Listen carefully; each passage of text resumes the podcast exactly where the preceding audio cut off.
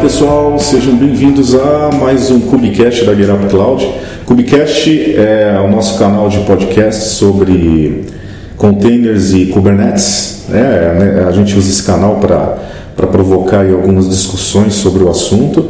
Para quem ainda não conhece o Cubicast, é só você procurar é, no iTunes, no Overcast, uh, outras ferramentas também uh, de, de podcast. Procure por Cubicast com K e aí você acha o nosso canal lá para assinar, tá legal? É... O Cubicast de hoje ele é a terceira parte de uma série que a gente, a gente começou sobre o que esperar de Kubernetes e a estrutura do nosso Cubicast, basicamente a gente abre com uma discussãozinha aqui sobre alguma notícia da semana, né, ou do, do dos últimos dias e coloca o tema principal e a gente fecha aí com os chamados Sbrubbles, que são as dicas abertas de cada um, né? Eu sou o Charles, eu estou aqui com o João e com a Talita e a gente vai provocar uma discussão. Se você quiser participar, manda e-mail para gente, é, manda Twitter, participa no nosso blog. A gente tem que estar presente em vários canais. É, qual que é a notícia de hoje então, Thalita? O que, que você manda? Bom, é, para falar que a, os serviços de Kubernetes, tanto na, na Azure quanto na AWS, já estão disponíveis. Eles saíram do preview, então já dá para utilizar isso, é, já está embutido nos cloud providers aí e está mais simplificada a questão de estar tá subindo aí um cluster de Kubernetes na, na nuvem. É, acho que é, a Azure e a AWS correram atrás do Google, né, por incrível que pareça, o Google estava na frente nessa área, é, falando de Kubernetes, é, falando de Kubernetes é, gerenciado e é, agora você tem no Azure essa opção, AKS, na AWS EKS e você pode subir ainda mais fácil, né? sem precisar conhecer e se habituar a uma nova ferramenta como Corps ou KubeSpray, sei lá. É, se vocês quiserem saber um pouquinho mais, tem um blog post aí que nós fizemos é, da subida do EKS mesmo na AWS. É bem simplificado, um template lá de CloudFormation, é só pegar o link, já está pronto isso aí.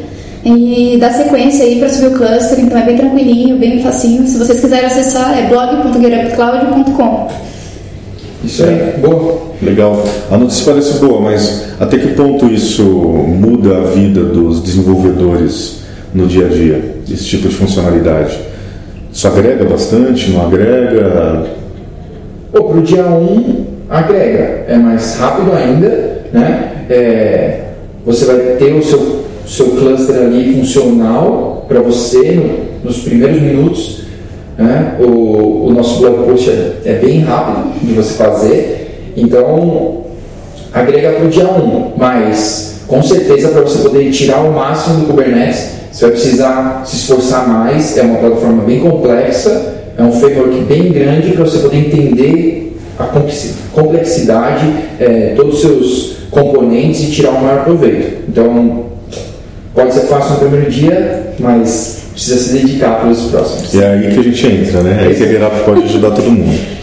Beleza, vamos para o tema principal então de hoje, a parte 3 é, do que esperar de Kubernetes.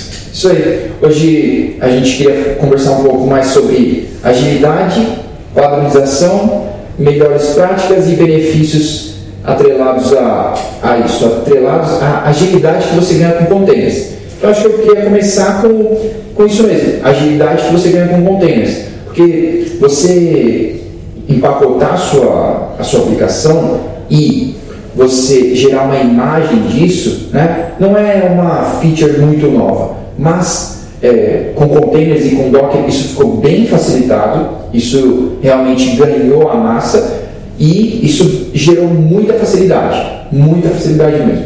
Né? É, então você pode ter é, a sua aplicação num pacote muito simples, bem portátil, então fica bem fácil de você é, transportar ele de um lugar para outro e a sua aplicação está totalmente autocontida naquele container. É, complementando aqui a fala do João, eu costumo falar sempre de uma tirinha que antes a gente falava, ah, nossa, na minha máquina funciona, hoje em dia no meu container funciona. é, é, bem legal você ter essa questão de poder disponibilizar essas imagens, é, disponibilizar esses pacotes para todo mundo e ter algo imutável. Então você tem a garantia de que se funcionou uma vez, vai funcionar todas as demais. É, boa. E eu queria abrir uma exceção aqui no nosso Cubicast para poder falar de OpenShift quando eu estou falando de padronização. Né? Porque se você está sozinho subindo uma imagem para uma aplicação, beleza, você não precisa de muita padronização para isso. Mas essa não é a realidade de quase nenhuma empresa, de quase nenhuma aplicação. Eu não conheço nenhuma empresa que só tenha uma aplicação e um container. Então, padronização é algo bem importante. E aí a minha exceção que eu vou abrir aqui para falar sobre OpenShift é para falar de um componente específico que se chama ImageStream, que ele atrelado ao source to image faz build da sua imagem, então você vai partir sempre de imagens base, onde se você tiver um problema, uma falha de segurança para corrigir, você vai corrigir nessa imagem base, ele vai ser propagado para suas imagens, para sua aplicação. Então você, você ganha em performance, em correção. Gestão, né, no final das contas. É, e, e até segurança. Né? Então você, com muito mais facilidade, muito mais agilidade, você pode fazer um rolling em, no seu parque inteiro, né? de uma correção mínima, mas que teria, você levaria horas e um milhão de chains que você ia ter que marcar, agendar. Sua madrugada, nossa, sua madrugada ia ser longa, com certeza. Então, João, cara, eu ouço muito dev falando, cara, em algumas reuniões, né, alguns bate-papos nos eventos. É, os, caras estão.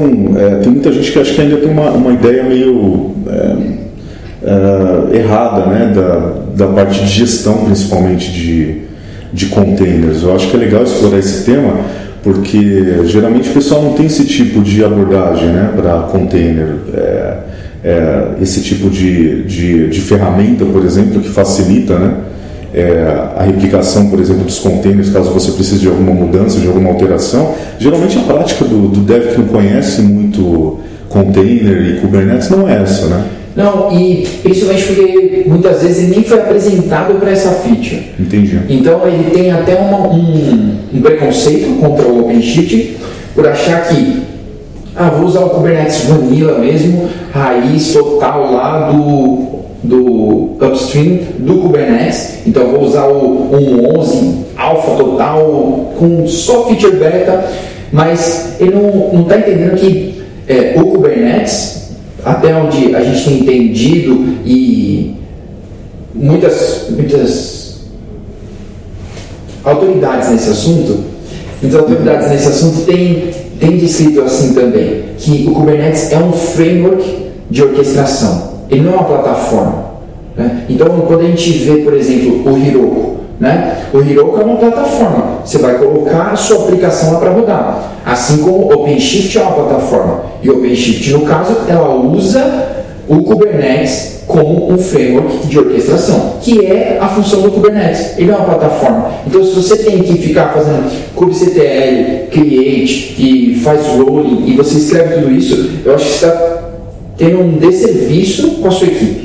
Então você tem que explicar tudo isso para o seu time de dev, né, para ele perder um tempo que seria muito útil, que ele poderia estar fazendo features e alcançando seus clientes. E quando você, é, voltando ao ImageStream, quando você nem foi apresentado para essa feature, você nem sabia que isso poderia ser possível. E aí você, não, não tem problema se eu criar uma imagem a partir um Debian, uma outra a partir de um Alpine, uma outra de CentOS, não tem problema. Por quê? O que, que eu ganho em ter padrão? Você ganha em segurança, você ganha em agilidade, você ganha em padronização. Então, se você tem um bug, você já sabe aonde resolver e isso tudo vai ser propagado. Agora, se você tem um bug e você nem sabe quem foi afetado. Não tem padrão. Não tem padrão. E aí, mesmo que você faça um ótimo.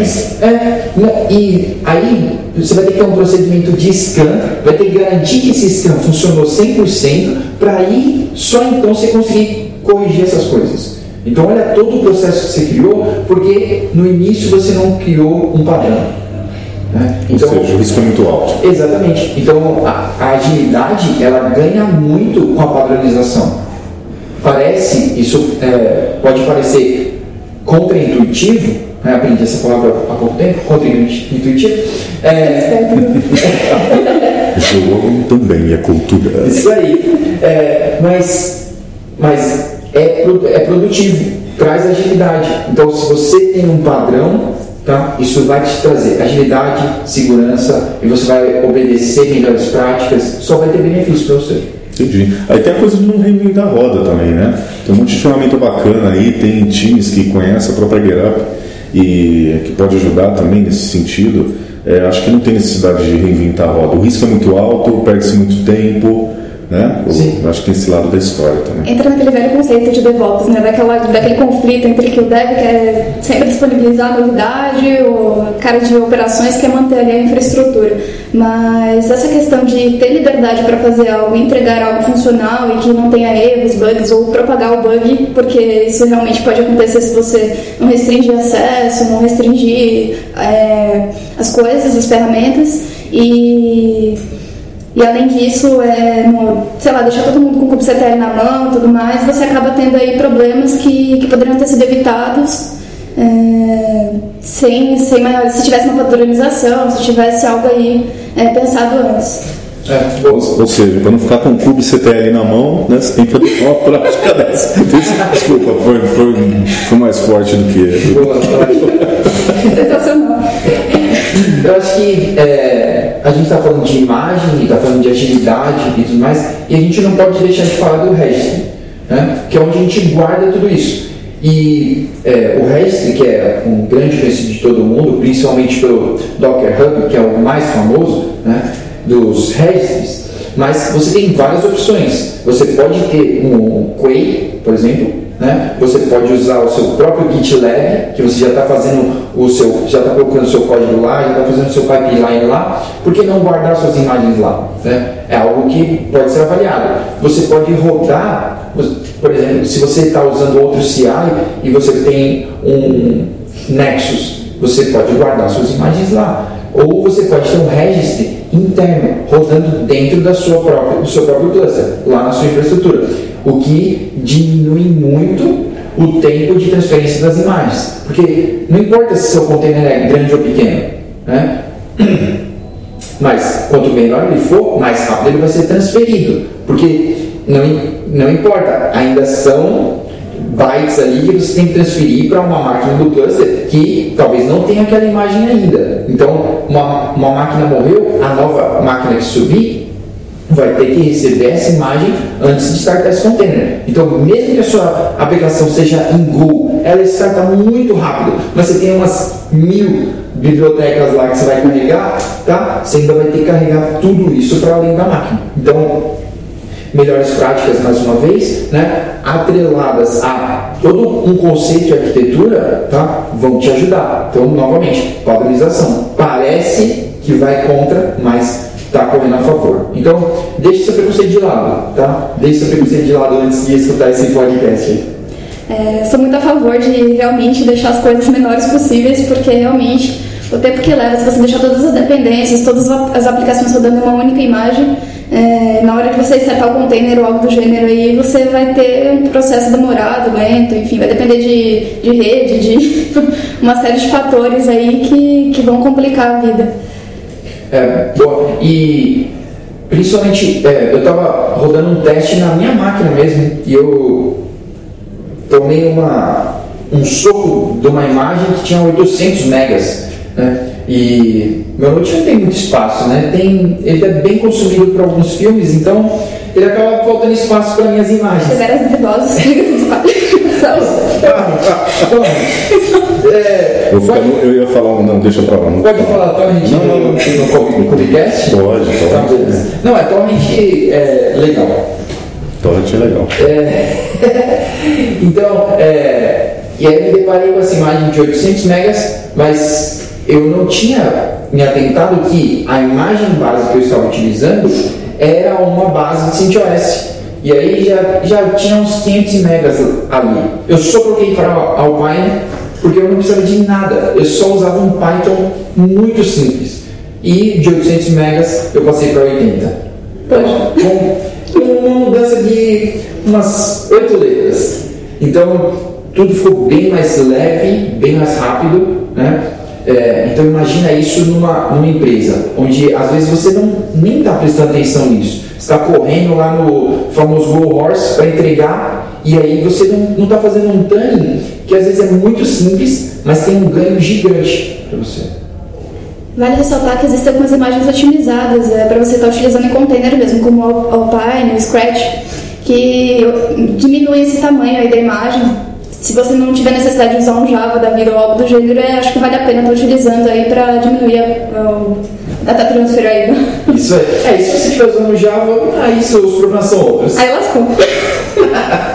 tá bom, e é, como a gente estava falando de agilidade, eu queria chegar no cerne desse, desse, desse, dessa talk, que é fail fast e fail fast rollback, que é fail fast vai te ajudar é, no mote do desenvolvimento, que você falha rápido, você corrige rápido e você anda rápido. Então, o que acontece muitas vezes é que demorou tanto, deu tanto trabalho para você fazer uma coisa que você não quer que aquilo falhe de jeito nenhum e que é, aquilo é, é tão precioso para você que você não quer que dê errado. Mas, se, e se não desse trabalho? E se fosse bem rapidinho de você colocar no ar, de você startar, de você testar, aí você, ah, tudo bem, ah, Fábio, não, beleza, vou corrigir aqui rapidão. Então, é, a agilidade que o Kubernetes pode trazer para você e que container traz, container como base, né, traz isso, é de você poder falhar rápido, corrigir rápido. Né? Então, rollback rápido, né? você tem a sua imagem, você gerou a versão 2, não deu certo, starta um de volta. É isso que o Kubernetes faz com um rollback. Então, é, isso te dá muita agilidade e também te, te entrega aquele desprendimento. Né? Você desapega daquele seu amor, aquela imagem, meu Deus, isso aqui é meu e tudo. Esquece isso, cara. Abre mão e entrega a feature que o seu cliente quer. Então, não precisa ter aquele amor, aquele container. Esquece, não precisa mais disso. Muito bom, esclarecedor. Eu acho que para o nosso tema de hoje né? A gente, para continuação do tema, na verdade, eu acho que essa, essa foi uma discussão que acrescentou bastante. É, a gente vai continuar com esse tema ainda no próximo podcast, então na próxima semana fica ligado que é, a gente vai publicar mais, uma, mais um capítulo né, dessa, dessa história, o que esperar de Kubernetes. E agora é a parte final do nosso, do nosso Kubecast de hoje, que são os Sbrubbles, que é a melhor parte do, do Kubecast. Não, não é a melhor parte, sacanagem, né? Ah. desmerecer. mas vamos lá, vamos às dicas. Uh, Estava pensando numa dica aqui enquanto vocês estavam falando, mas primeiras damas, né? Vamos começar com a então. Qual que é o seu Sbrubble de hoje, Bom, Thalita? Meus Sbrubbles é para mostrar que eu não tenho esse coração de mocinha, sou um viking por dentro, é, indicar uma hamburgueria chamada Underdog, que fica perto da Frederico Coutinho. E, meu, é insano aquela parada, velho. Cara, a Thalita come. A Thalita é pequenininha, gente. Vocês procuraram a foto dela aí na internet? Ela é pequenininha, magrinha, mas essa mulher come, gente. Meu Deus do céu. Eu não sei onde cabe tanta comida, mas enfim. Quando ficou os boa, eu gosto de hambúrguer. Bom saber. E você, João? Pode ver que esse tema está se repetindo. Está se repetindo, né? Ou seja. então, o meu de hoje é cinematográfico. Corre no cinema, ainda tem alguns lugares que você pode assistir Han Solo. Me surpreendeu. A, a Disney teve algumas coisas que, tipo, não foi muito bem aceito pelo público e tudo mais. Me surpreendeu. Mais uma vez, deixe seu preconceito de lado. Vai assistir. O filme é top. E é Star Wars. Não importa. É top. E acho que é legal, né? A questão do Han Solo de, de terem pego também um cara desconhecido para fazer. Sim, sim. Não pegar um medalhão ajuda, né? Exato. E não precisava da Calice, né? É, Emilia Clarke. Ô, oh, Emilia, você é, é top, você é a Calice, pá. Não precisava dela, cara. É dispensável completamente. Tá bom, né? Uh, bom, meus Brobos de hoje eu vou na linha de. Na, mas na verdade na linha de, de séries, né? Acho que, assim como eu, tem muita gente que, que é fã de série. É, muito provavelmente a maioria já deve ter assistido, mas para quem não assistiu, ontem eu vi o, o último episódio de Sense8. É uma série da Netflix, para quem não viu ainda fica a dica, não é uma série para crianças, não é uma série para menores. Tá? A série é muito boa, mas tem muita suruba, cara. O negócio é muito bagunçado.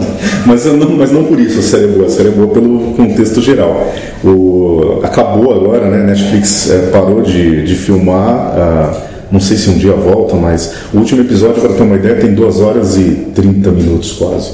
Nossa. É mais que um filme. Senhor dos Anéis. E quase o Senhor dos Anéis, assim, versão estendida. Mas é muito legal, para quem curte série aí, é, é série é Netflix, mas meio série estilo HBO, assim, né?